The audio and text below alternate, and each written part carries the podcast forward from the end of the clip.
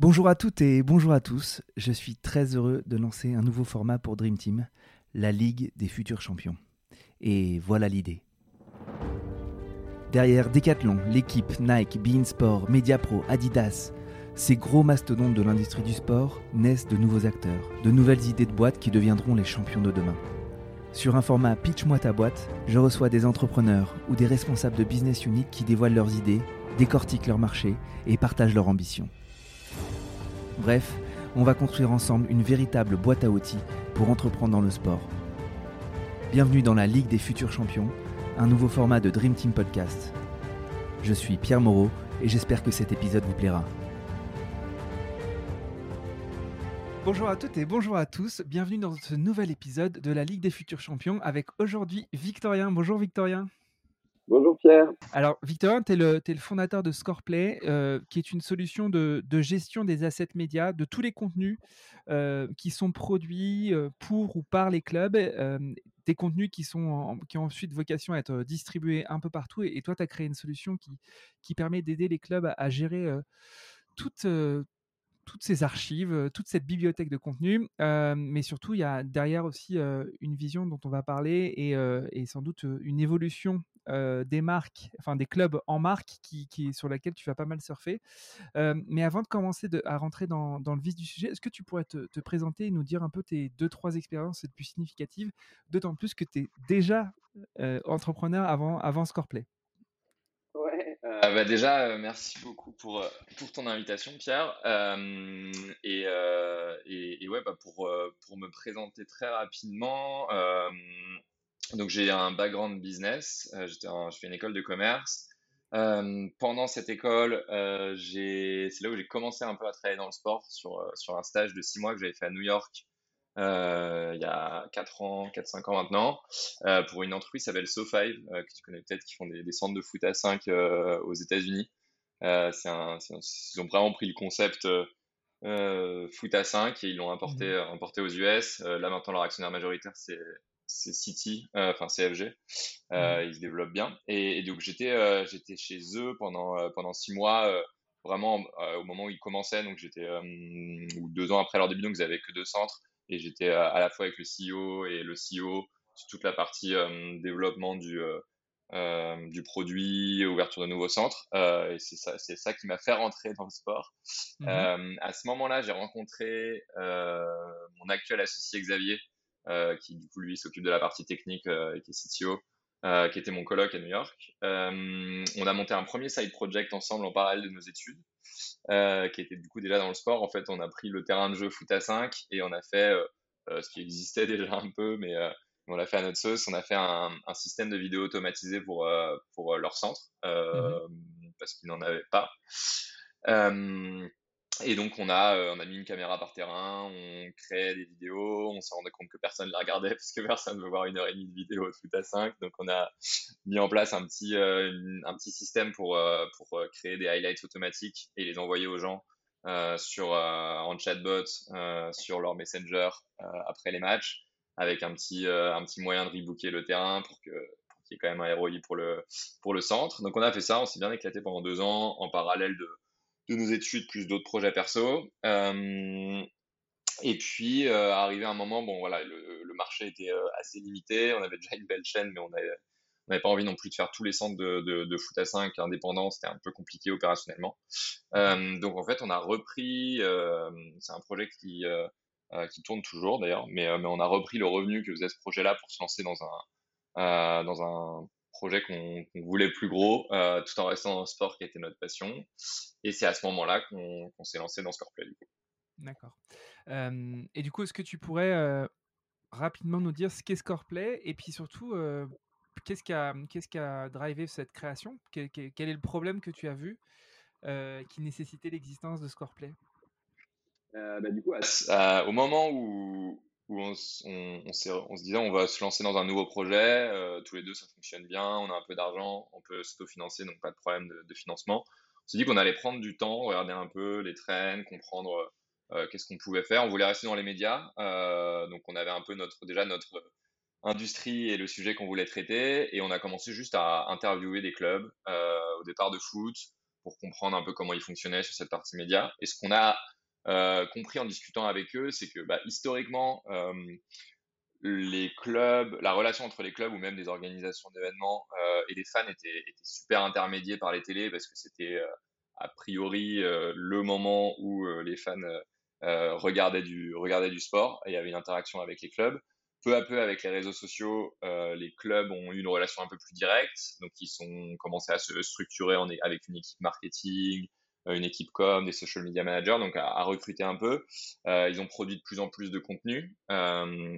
les réseaux sociaux se diversifiant, ils ont dû produire de plus en plus de contenus différents en plus. les, les joueurs leur demandant aussi pas mal de choses, il a fallu s'assurer que chaque joueur euh, était bien euh, était bien pris en photo et en vidéo sur euh, tous les événements. Les sponsors aussi ont, demandé ont commencé à demander pas mal de contenu, ce qui fait que globalement les, les clubs sont vraiment transformés en boîte média.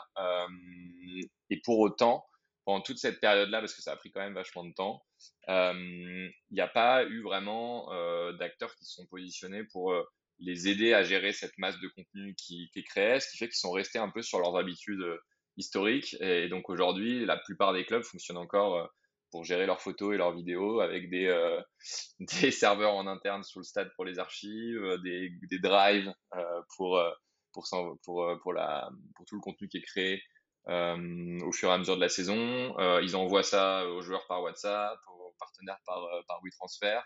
Euh, la collaboration avec les prestataires, pareil, c'est assez chaotique. Euh, et donc, euh, ils n'arrêtaient pas de nous, nous, faire remonter ce, problème-là. Et on voyait que c'était le même de petits clubs à, sur, mais aussi, il était assez vrai aussi sur des plus gros clubs. et donc, on leur a proposé, c'était en début d'année dernière, de lancer une bêta et de leur dire voilà, est-ce qu'on pourrait pas vous faire un peu l'outil média de vos rêves? Vous avez rien à payer, vous, vous, avez juste à nous donner des retours. on a lancé ça avec au départ que des clubs, 8 clubs de foot un peu différentes tailles dans différents pays. Et puis, euh, le premier élément qu'on a mis, euh, parce qu'ils nous disaient que c'était ce qui leur prenait du temps, c'était une IA de tagging. Donc, on tag automatiquement les joueurs et les logos de sponsors quand le contenu est uploadé sur la plateforme. Ensuite, on s'est intégré à leur calendrier. Donc, on tag avec la date du, du, de la photo, de la vidéo, on tag le, le match euh, qui correspond. et puis ensuite, on a automatisé la distribution. Donc, on a une, mmh une app pour euh, les athlètes où dès qu'ils ont du nouveau contenu dispo, ils reçoivent une, une notification. Euh, Aujourd'hui, on a, on a 1500 athlètes qui sont sur, euh, sur cette app. Euh, ensuite, on a fait la distribution aux sponsors. Euh, pareil, où comme on détecte leur logo, on peut leur, leur, mettre à disposition une bibliothèque un peu personnalisée de contenu. donc voilà, on a vraiment recréé tout un écosystème média au sein du club, là où c'était vachement éclaté entre des beaucoup d'outils euh, qui euh, n'étaient pas vraiment adaptés à ce milieu et, euh, qui rendaient la collaboration assez chaotique. Ok, donc, donc tu es parti du pain point des, clubs. Est-ce qu'il y avait aussi, je sais pas, un, référent aux US ou en Europe ou ailleurs, une boîte qui a un peu inspiré aussi Scoreplay ou tu étais vraiment parti from scratch? Euh, bah, en fait, au tout départ, euh, je me souviens bien, euh, on pensait, en fait, on pensait pas que c'était aussi chaotique. On pensait que c'était, voilà, on se disait, bon, les clubs, c'est un peu le tarte à la crème de dire les clubs, c'est des boîtes médias, des grandes brands, etc. Donc, on pensait qu'ils étaient, ils étaient vachement outillés. et du coup, nous, on voulait être une pure API de tagging qui pour faire des choses un peu complexes. essayer de voir sur une vidéo si c'est pas une frappe du gauche les aider à, à, retrouver des choses assez facilement. Euh, et en fait, on a présenté ça au départ à quelques clubs et on s'est rendu compte que, que l'API, on la pluguerait nulle part parce que, euh, parce que ça, c'est quelque chose qui existe au niveau des diffuseurs. Euh, tu as des boîtes qui, euh, comme WSC qui, sont, euh, qui font des choses vraiment impressionnantes là-dessus. mais en revanche, au niveau, au niveau club, des, des Israéliens, ouais. ouais. des Israéliens, ouais. Qui, ont pas mal de clubs maintenant aussi. Hein. qui commencent à, ouais, à ça doit ça doit être un bon petit concurrent pour toi, ça. Euh, bah, c'est plus des partenaires. en fait, on discute avec eux pour euh, stocker leurs clips euh, sur la plateforme et les envoyer aux joueurs aussi automatiquement. Mhm. là où, où, eux, ouais, c'est vraiment, ils, se, ils se connectent au flux vidéo et, et, ils vont faire, ils vont faire de la création de clips rapidement, mais ils n'ont pas toute la partie ensuite plus process et, et workflow pour, pour le, le, mettre à disposition sur une plateforme ou sur une app mobile pour les joueurs. Quoi. Mmh euh, et donc, ouais, en fait, quand on a, on parlé au club, on s'est juste rendu compte que bah, ce qui pouvait être intéressant, c'était justement de faire cette brique de base. Et en fait, ça nous permet d'être assez, assez au centre de l'écosystème du club. tu vois, un club comme Monaco ou, Saint-Etienne avec lesquels on, travaille en France, ils ont plus de 100 utilisateurs sur la plateforme. Saint-Etienne, ils ont 160 joueurs sur l'app qui vont de, des pros aux jeunes, aux féminines. Mmh. et après, il y a tous les partenaires. Donc, en fait, ça devient vraiment un, un écosystème assez, euh, assez centrale sur la partie média euh, et ça nous, ça nous donne une place assez, assez centrale et c'est intéressant pour nous. Ok, super. Et comment ça marche ton, ton offre, ton pricing C'est un abonnement, puis c'est au nombre d'utilisateurs, c'est des frais de stockage C'est comment ça marche? Euh, alors, on a essayé d'avoir un, un, pricing assez transparent et assez abordable pour pouvoir toucher aussi bien des petits et des grands clubs. Euh, donc pour des petits clubs, euh, en général, ils vont mettre que leur équipe pro, euh, donc une seule équipe. Et en fait, on charge au nombre, enfin, on facture au nombre d'équipes que tu as sur ta plateforme. Donc si tu n'as qu'une seule équipe, c'est 750 euros par mois. Et après, plus tu vas avoir d'équipes, plus le prix va augmenter en étant dégressif en fonction du, nombre, du nombre d'équipes. On essaie d'avoir un stockage illimité et d'avoir un nombre d'utilisateurs illimité aussi. le but étant de, de vraiment de pas mettre de barrière à l'utilisation. Ok. Donc, modèle économique absolument fabuleux, vertueux de SaaS avec du membership mensuel. est-ce que, est que du coup, ton, ton développement, tu, tu, disais en off, là, on est vraiment sur la partie commerciale, essayer de, bah, du coup, évidemment, de, d'engranger un max de, de, clients. La plateforme doit être sur son niveau de maturité assez robuste pour pouvoir accueillir beaucoup plus de clients. Si vous êtes dans cette dans cette étape-là. C'est quoi le. Bah, je sais pas, si tu te projettes à 2-3 ans, c'est quoi les nouvelles features que tu vas faire? Et, ça ressemble à quoi Scoreplay euh, bah, mmh, il y a deux choses là sur lesquelles on est, on on avance vachement. un, c'est la partie produit, l'autre, c'est la partie commerciale. Donc, bah, pour répondre à ta question sur la partie produit, on vient de lancer le week-end dernier. on va faire un case study. je pense que du coup tout sera sorti au moment où tu sortiras le podcast, mais on vient de lancer notre brick fan. Euh, l'idée, c'était de se dire que on avait pendant un an, un an et demi là, réuni bah, les, équipes internes du club, euh, et ça va des sales, enfin ça va des équipes comme euh, market au sales. on avait réuni les sponsors et du coup les athlètes. ce qui nous manquait, c'était la partie fan. et en fait, les clubs nous ont naturellement emmenés vers la question du user generated content, de comment je peux faire des activations avec avec mes mes supporters pour euh, récupérer du contenu un peu authentique. Et on a lancé mmh. ça avec déjà le premier club qui nous avait fait confiance il y a, il y a un peu plus d'un an sur la, la, la brique euh, média, euh, avec le TFC pour leur monter là en Ligue, en Ligue 1 et leur titre de champion de Ligue 2. on a lancé en fait un, un lien qu'ils mettent dans leur bio Instagram, TikTok, Twitter. sur lequel les gens peuvent cliquer et c'est un modèle que tu dois connaître un peu link in bio classique ou qui permet de rediriger vers ton site internet, vers ta billetterie, vers euh, ton e-shop. Euh, et le mmh premier lien, euh, c'est un lien UGC et ouais, tu, pourras, tu pourras regarder, il est en ligne en ce moment. ça permet au, club de faire, de, la, de faire remonter du contenu de fans, donc des mmh photos, des vidéos. Et là, sur le week-end dernier, c'était notre lancement de ce lien, donc on ne savait pas du tout ce que ça allait donner. on est assez content parce qu'on a eu euh, plus de 500 photos et vidéos uploadées, euh, et ce qui va permettre là au TFC de faire une vidéo euh, du week-end d'un point de vue fan, avec mmh les fans qui étaient en tribune, les fans qui étaient dans des bars, les fans qui étaient à l'étranger, et de faire quelque chose de super authentique. donc, et tout ça est connecté à notre plateforme, que ce soit la création du lien, la validation du contenu. donc, donc ouais, l'idée c'est de, c'est de faire rentrer le fan dans tout cet écosystème, et on a pas mal de projets sur la partie lien aussi. Est-ce que l'inverse existera aussi? Est-ce que, que le club fournira aux fans des assets qui ont été produits pour que on profite des audiences des fans pour augmenter le reach global de, du contenu? Exactement. Nous, euh, le, un peu le, le, tu disais à plusieurs années, le projet utopique, c'est de se dire, euh, bah, euh, historiquement, les clubs ont créé des brands qui essayaient de monétiser auprès d'une fanbase. Euh, désolé pour tous les anglicismes. Euh, et, euh, et, et, voilà, demain, comment on fait en sorte que cette marque puisse être co-créée avec les supporters et qu'on puisse s'appuyer aussi sur, bah, sur toute la force créatrice des, des supporters, les, les, rémunérer quand le, le contenu produit permet de, rémunérer, d'être rémunéré si ça avec une activation partenaire, etc. et en mmh. fait, le fait qu'on ait vraiment cet écosystème, qu'on ait à la fois toute la partie outils, mais aussi à la partie le, fait qu'on ait les, les, athlètes qui sont sur l'app, les sponsors qui participent sur leur, leur plateforme et maintenant les fans sur le link qu'on a dans, dans, dans, les bio réseaux sociaux, ça peut permettre de vraiment créer pas mal de nouvelles expériences. Ouais, c'est euh, endless euh, pour euh, faire de l'anglicisme. super. Et donc ça, c'est une feature orientée fan que vous avez développée. Est-ce qu'il y a d'autres d'autres fonctionnalités que, que tu peux déjà peut-être dévoiler que, que, vous avez en tête? bah, En fait, c'est vrai que quand on a lancé ce, tu vois, c'est quand on a lancé ce lien, c'était un peu un saut dans l'inconnu. Euh, on a recruté, euh, on a recruté un, euh, notre développeur du coup qui est maintenant notre front lead développeur pour pour, pour cette partie-là, qui était qui a fait 8 ans chez chez Rockstar Game.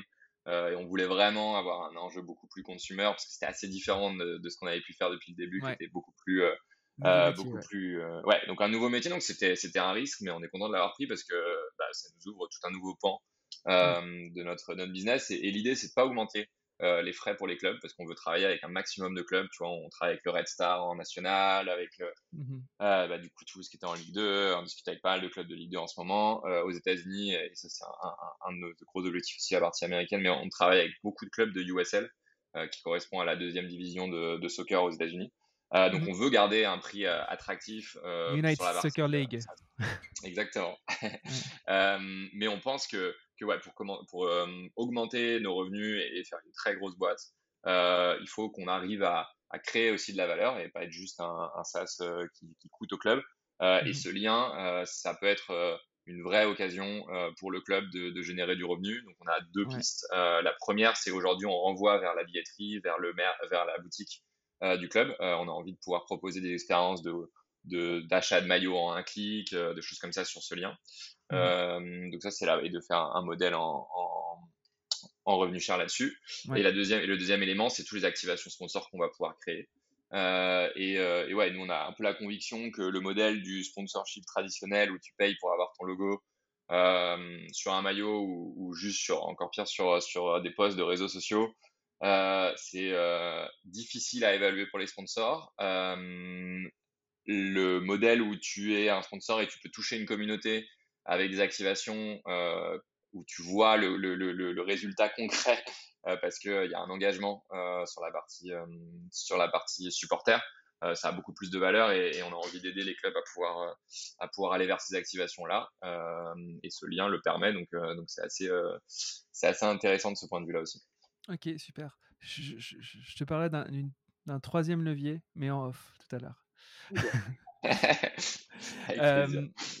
et donc, concrètement, quand, tu te, quand tu te projettes à 3-4 ans, pour, pour, pour atteindre cette roadmap, est-ce que ton autofinancement est suffisant ou est-ce que tu as besoin bah, de, de, lever des fonds et, et, du coup, mon autre question, c'est que quand on, quand on commence à lever des fonds et qu'on va voir des VC, bon, peut-être que ça a un petit peu changé, mais souvent, on te demande c'est quoi la taille de ton marché et, toi, donc, c'est un peu ça. C'est quoi la taille de ton marché Et pour, pour y arriver, est-ce que tu as besoin d'aller très très vite et de faire rentrer des VC ou est-ce que tu, as envie de bootstrapper et, et, faire ça en autofinancement? C'est quoi un peu la trajectoire même financière de tout ça?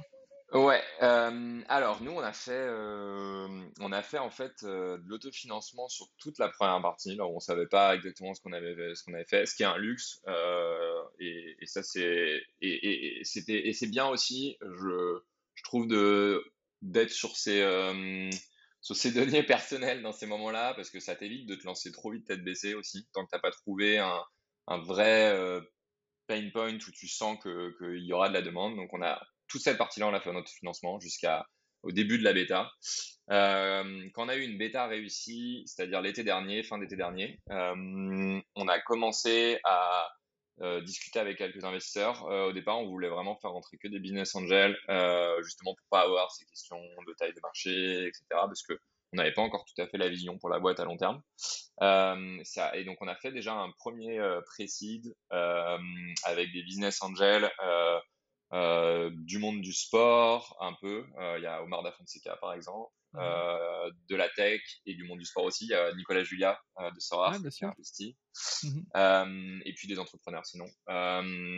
et l'idée c'était de s'entourer, ouais, justement pour préparer les levées de fonds suivantes d'entrepreneurs qui pouvaient nous aider, qui avaient vécu ça, qui pouvaient aussi nous orienter sur les bons moments pour pour faire des levées de fonds, pour, pour voilà, être capable non plus de pas trop tomber dans ce moment-là. Ouais, pardon. Cette levée d'amorçage, c'était à peu près combien de, combien de sous que vous avez Je sais pas si 500, 500, non, non, non, c'était public, il n'y a pas de problème. C'était 500 000 euros. Ouais. donc en, à la fin de l'été, enfin en octobre, septembre-octobre dernier.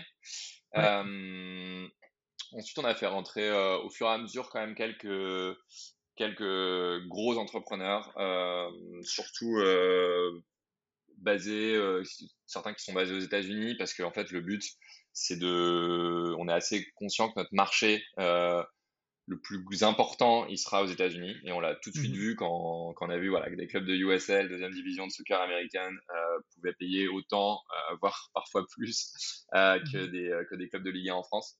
donc, donc là, on a une trentaine de clubs aujourd'hui. Il y en a 20%, 7-8 qui sont, qui sont aux, États-Unis. et en fait, ce qu'on va préparer pour en termes de levée de fonds, c'est euh, une levée avec un fonds américain euh, pour deux raisons. Euh, la première, c'est que moi personnellement, je, vais, je, bougerai aux États-Unis à, mon avis l'année prochaine et une partie de l'équipe business bougera pour, pour qu'on soit vraiment présent sur le marché avec un. On a un petit bureau déjà à Brooklyn, il y a deux personnes, mais mais qu'on soit en termes de crédibilité, c'est quand même important.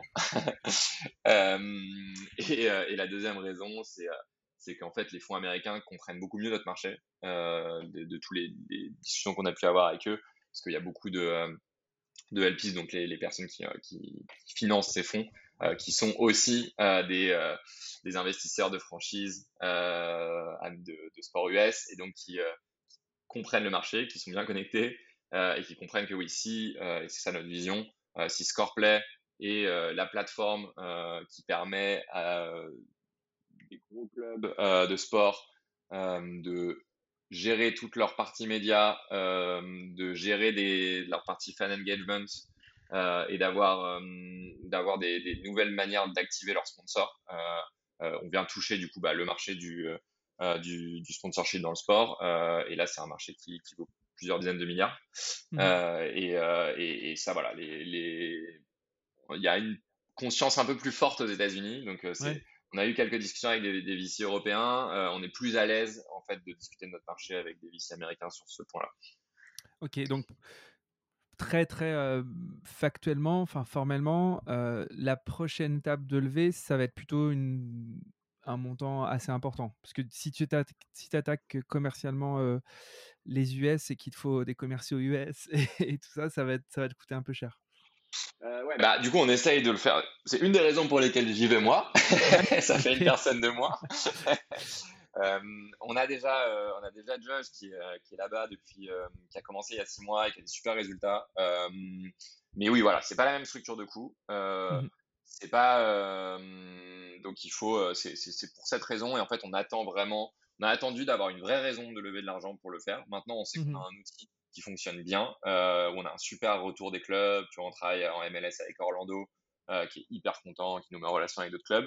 Euh, bah, pour tenir la cadence, délivrer les plateformes, euh, euh, répondre aussi à leurs nouvelles fonctionnalités parce qu'il y en a une tous les jours qui arrive sur nos qui sont demandées par les clubs. Bah, voilà, là on, là on commence à avoir un moment où on a trouvé un vrai product market fit comme on dit dans l'univers de la startup et, et donc on va arriver au moment où on va lever pour l'instant, euh, on se donne le temps euh, parce que comme on génère du revenu, on n'a pas des gros besoins de cash tant qu'on reste en Europe.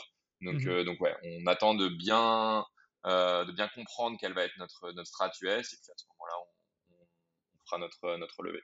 Super. je reviens sur des questions un tout petit peu plus pratico-pratiques.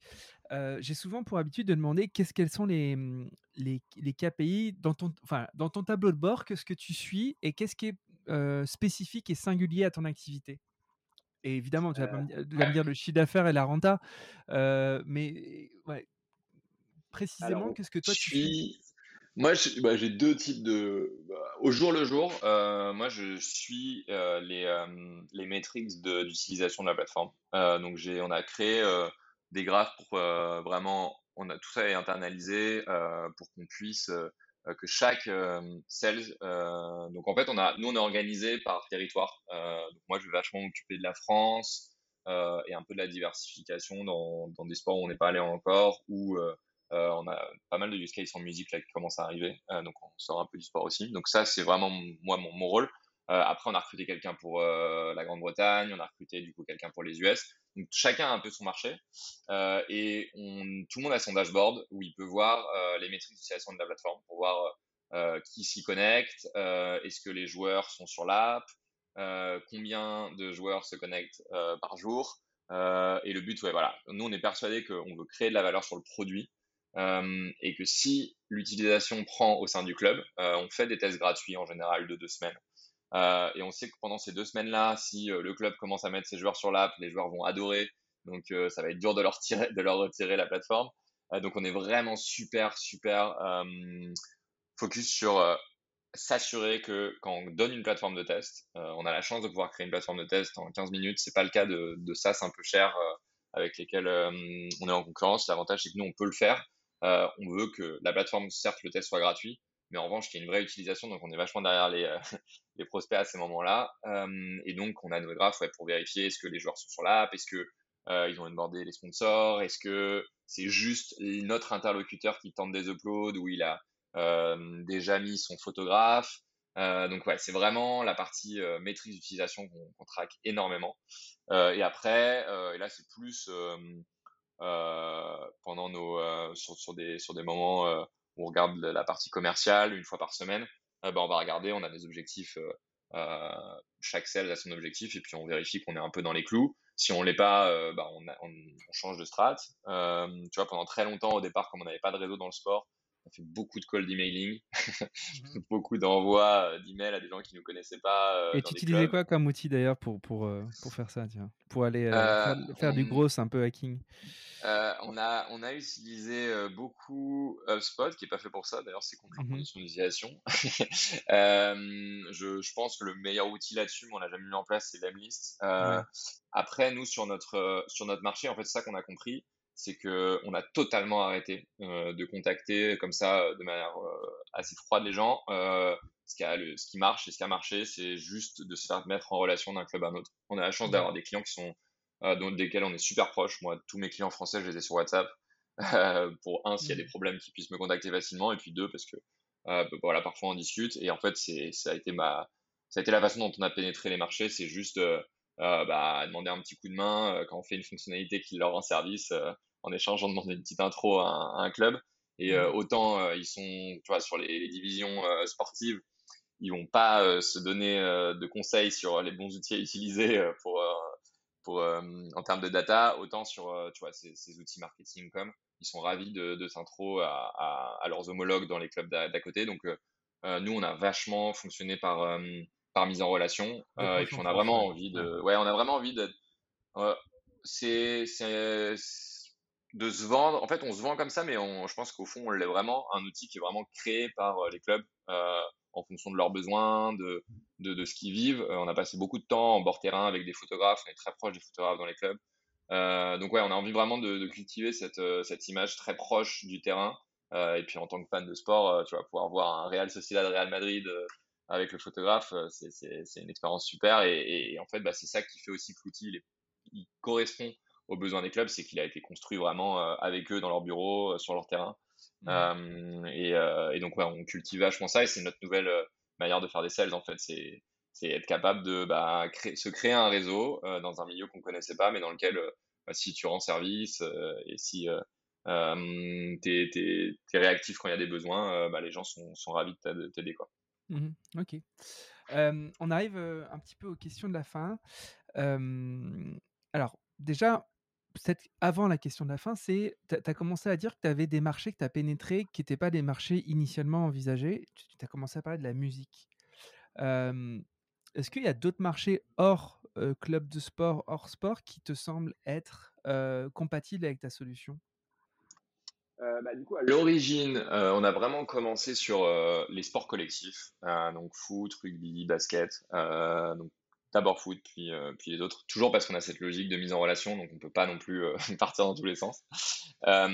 ensuite, on a commencé à être contacté par des organisateurs de compètes.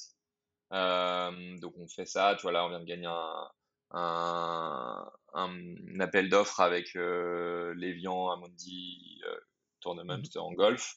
donc voilà, c'est ce genre d'organisateur. De, de, donc ça, ça nous a demandé un tout petit peu de changement, mais pas grand chose. Et c'est toujours la même plateforme. Et en fait, euh, bah, justement, lors d'un d'un voyage aux États-Unis, euh, nous, notre 16 là-bas est assez proche de pas mal de managers de d'artistes euh, de, musique qui sont en train de monter. Et on, on, prend un verre avec lui, mais de manière super informelle. On lui explique un peu ce qu'on fait. Et il nous dit, bah, dans la musique, c'est exactement la même chose. C'est-à-dire, il y a des des labels qui ont des artistes et qui doivent leur envoyer du contenu, leur demander du contenu.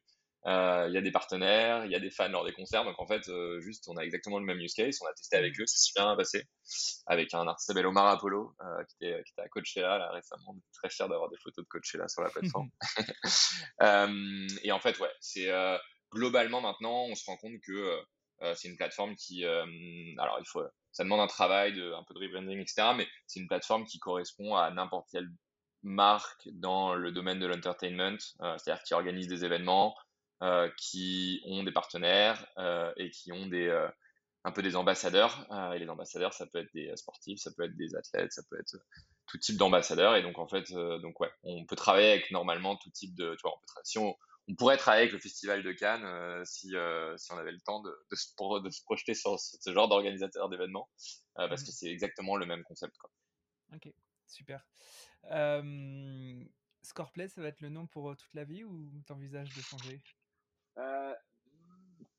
Ça, ce serait, euh, serait un, un crève-cœur de changer. voilà, faut, faut, voir, faut voir où, où si, si c'est un, si des spécialistes de la com nous disent que euh, c'est difficile de travailler dans le monde de la musique parce qu'on s'appelle Scoreplay, euh, on pourra faire un effort. C'était, je m'étais juste, en fait, mon, cheminement, c'était en effet de dire, bah, finalement, ton, use case, il marche pour plein, plein d'industries, euh, sans doute pas que pour le sport, et que, et que Scoreplay, c'est, c'est un signal assez sport, mais encore une fois, c'est, ce sera un nice to have, c'est pas vraiment. C'est des bonnes questions à se poser. si, si, on doit se les poser, euh, ça veut dire que. Ouais, ce sera bon signe. Ça veut dire que ça fonctionne bien. Et, ouais. donc, je te souhaite de te la poser. mais, euh, mais non, pour l'instant, on est bien avec le sport. Et puis, et puis ça, pour le coup, c'est un, je pense, un conseil que j'ai beaucoup eu de tous les entrepreneurs avec lesquels j'ai, travaillé. Euh, où, euh, on s'en fout du nom pour l'instant. La chance d'avoir le conseil. On, s'en fout du nom et surtout, le plus important, c'est de réussir à se focus sur, voilà, parfois on va dire c'est super la musique, il faut que tu fasses ça. Euh, parfois, il vaut mieux faire la fonctionnalité qui va te permettre de signer avec ton outil actuel euh, des clubs de sport plutôt que s'ouvrir à tout un nouveau marché et se disperser. donc, euh, donc c'est toujours, de toute façon, je pense la, la, la, problématique de, tous les, de toutes les boîtes. est-ce que je diversifie ou est-ce que je reste très focus sur, sur mon marché de, de base? Mais, mais voilà, on essaye de faire au mieux et, puis, euh, puis, les questions de nom, euh, si, si, on en a, ce sera un bon problème à résoudre. Sera, ouais, exactement. Écoute, on arrive aux questions de la fin. une question que je pose tout le temps, c'est quelle est l'actualité de l'écosystème sport qui a attiré ton attention récemment? Alors, euh, bah, je viens de voir ce matin que Sora, si je dis pas de bêtises, ont annoncé un, un qu'ils avaient un partenariat exclusif avec la MLB euh, en mmh baseball aux États-Unis. Euh, ça fait longtemps que j'attends euh, que j'attends ça parce que je trouve ça super impressionnant honnêtement ce qu'a ce qu'a fait Sorar. je sais que tu l'as reçu d'ailleurs Nicolas. et c'est hallucinant le, développement qu'ils ont eu et je trouve que, que le concept est autant j'ai voilà j'ai plein de réserves sur certains projets Web 3 très spéculatifs autant là voilà quand tu quand tu vas sur un Discord Sorar que tu regardes les gens tu sens que tu as vraiment une passion pour pour le jeu qu'ils ont créé et et que, que c'est quelque chose d'assez impressionnant. Et le fait de passer là maintenant euh, d'un jeu pure foot à un jeu euh, qui doit par exemple euh, ouais. qui va devoir euh, répondre à des problématiques baseball. Moi je suis pas un expert du baseball mais j'imagine que c'est pas la même la même logique. Je sais pas comment les joueurs sont notés etc ça va être super intéressant à suivre. Donc, donc là-dessus, bon, bah voilà, aujourd'hui c'est tout neuf. c'est mais, mais pour moi, c'est vraiment ça qui m'a. ce matin, là, quand, j'ai regardé les news, ça, il y a enfin. Je savais que c'était dans les tuyaux depuis longtemps. ils, ont, ils ont Serena Williams aussi à leur board, donc j'imagine qu'il y aura du tennis dans pas longtemps. Et ouais, ça va être super intéressant de voir comment ça évolue. Qu'est-ce que ça. Enfin, tu vois, une réussite comme Sorar, du coup, Made, Made in Paris, avec Nicolas, dont, la femme Amandine aussi, une super entrepreneur entrepreneuse. Euh, toi, ça, t'inspire comment ces, réussites planétaires Enfin, commencer voilà, dans un petit bureau parisien? Bah, moi, je trouve ça vraiment, je trouve ça vraiment génial que de se dire que, tu vois, il y a dix ans, c'était impensable qu'une boîte qui devienne licorne en trois ans puisse exister en dehors de la Silicon Valley, quoi. Mmh et, euh, et, voir que, que ouais, les entrepreneurs français euh, peuvent le faire euh, depuis Paris. je pense qu'il y a un, élément qui est super important, c'est qu'on a des on a des ingénieurs, alors en tout cas en France, qui sont hyper bons qui pendant très longtemps euh, étaient euh, débauchés directement par les, euh, euh, en tout cas ceux qui allaient en startup qui étaient débauchés par les boîtes américaines. J'ai l'impression que maintenant, voilà, les boîtes françaises sont capables de les garder et qu'on va avoir de plus en plus de réussite comme ça. Deuxième élément, c'est l'écosystème financier. je disais qu'on a parlé avec des fonds américains, avec des fonds européens. C'est pas du tout qui que j'ai pas, qu'on n'aurait pas envie de lever avec eux. C'est juste que voilà, nous pour on a envie d'avoir des fonds qui ont des liens avec le monde du sport. Ça arrive moins en Europe. Donc, pour notre cas très précis, euh, c'était mieux d'avoir euh, de, de, de, discuter avec des fonds américains. Mais en revanche, il y a des super fonds de VC maintenant en Europe euh, euh qui, qui financent des projets qui ont plus peur de financer des projets avec des, des, des, des levées de fonds qui sont, qui sont très grosses très vite. et ça permet de rivaliser avec des projets américains. Et je trouverais mmh. ça super rassurant de se dire que voilà le, le projet, euh, la plus grosse boîte entertainment euh, dans le Web 3, elle soit à Paris et pas euh, et pas aux US. c'est en tout cas pour notre notre rayonnement culturel, pour aussi notre, je pense notre capacité à, à, protéger nos données, à voilà, je pense être moins dépendant des États-Unis. je trouve que c'est une super nouvelle. Ouais. Super. Dernière question. Est-ce que tu aurais un, deux, trois entrepreneurs, entrepreneuses, patrons de business unit ou grands sages à me conseiller et qui pourraient faire un super invité pour Dream Team? Alors, laisse-moi réfléchir. juste pour, pour bien, bien comprendre, toi, c'est ouais, c'est hyper ouvert, pas forcément entrepreneur, c'est aussi dans les clubs. C'est le sport business, que ça soit d'un point de vue entrepreneurial, d'un point de vue gestion d'une PME, euh, TPE, avec quand même un sous-jacent assez innovant, avec quelqu'un qui a une belle trajectoire, une belle vision sur le monde du sport. L'idée, c'est de passer un bon moment et d'apprendre plein de choses aux auditeurs. c'est tout ça. Euh, ouais, euh, bah, en fait, on a déjà reçu beaucoup, on en parlait juste avant de, de, de, de sexe relation. J'aime beaucoup ce que fait, ce que fait Footbar, par exemple. Nicolas, que tu as reçu, bon voilà, c'est l'exemple L'exemple le plus intéressant. Euh, récemment, euh, dans les boîtes qui sont lancées dans le sport, euh, alors il y a, y, a, une boîte que j'aime beaucoup, qui, mais qui est américaine pour le coup, mais qui commence à se développer en, en, en, Europe, que tu connais peut-être, qui s'appelle Slate. avec lesquels on va s'intégrer là. Ouais, William Brook, mmh. bah, que j'ai vu il y a une semaine, avec qui on a pas mal discuté et on va faire une intégration parce que parce que nos outils ont vachement de, de sens. Eux, pour pour euh, expliquer un peu ce qu'ils font, c'est euh, euh, ils ont plein de templates pour que les pour aider les justement les social media managers des clubs à publier presque instantanément quand il y a un but ou un événement, ou à la fin du match avec les stats, ou au début du match avec la, la line-up du match, l'effectif qui va jouer, de le faire hyper rapidement avec des graphiques super sympas. Euh, et nous, on intègre nos outils pour qu'ils puissent taper dans notre base de données de photos, que eux ils aient leur template euh, et que sur les réseaux sociaux des clubs, euh, tu aies automatiquement beaucoup de, de, beaucoup plus de contenu, beaucoup plus quali qui, euh, qui, qui, apparaissent et qui s'adaptent aux maintenant 6-7 réseaux sociaux que les clubs doivent maintenir. Ouais, bien sûr. et le truc dont on discutait ensemble qui est intéressant aussi, c'est est-ce qu'on peut pas donner accès aux athlètes pareil à ces graphiques-là, parce qu'aujourd'hui, les athlètes demandent de plus en plus aux clubs de leur faire euh, ce travail-là. Et c'est un, sujet dont j'ai discuté avec Monaco qui était intéressant, où il me disait, mhm. limite, on hésite à mettre un retainer dans leur salaire pour pouvoir recruter en interne des graphistes et des gens qui peuvent leur produire du contenu individualisé. Mmh. parce que juste on n'a pas le temps et les joueurs sont de plus en plus en demande de ce type de contenu. Du coup, je trouve que Slate, ce qu'ils font aux États-Unis, c'est hyper impressionnant et, et je sais qu'ils se développent en Europe, donc euh, si tu veux faire un, ouais, et puis WSI aussi, je trouve que ça c'est vraiment une belle boîte. Euh, ils viennent de faire une levée de fonds 100 millions là, euh, et c'est ils ont une techno géniale. donc donc ouais, je, je, citerai ces deux projets. Super. Et eh ben merci beaucoup. À très bientôt. Merci beaucoup Pierre. à bientôt. Ciao. Salut. J'espère que l'épisode vous a plu et que vous avez appris plein de choses. Si c'est le cas, partagez-le à vos amis et sur vos réseaux. Je suis aussi très preneur de vos retours, de vos suggestions d'invités. Enfin, si vous voulez soutenir Dream Team, continuez d'écouter et mettez des petites étoiles et des commentaires sur les plateformes d'écoute. Le podcast se développera grâce à vous. Encore merci pour votre écoute et à très bientôt.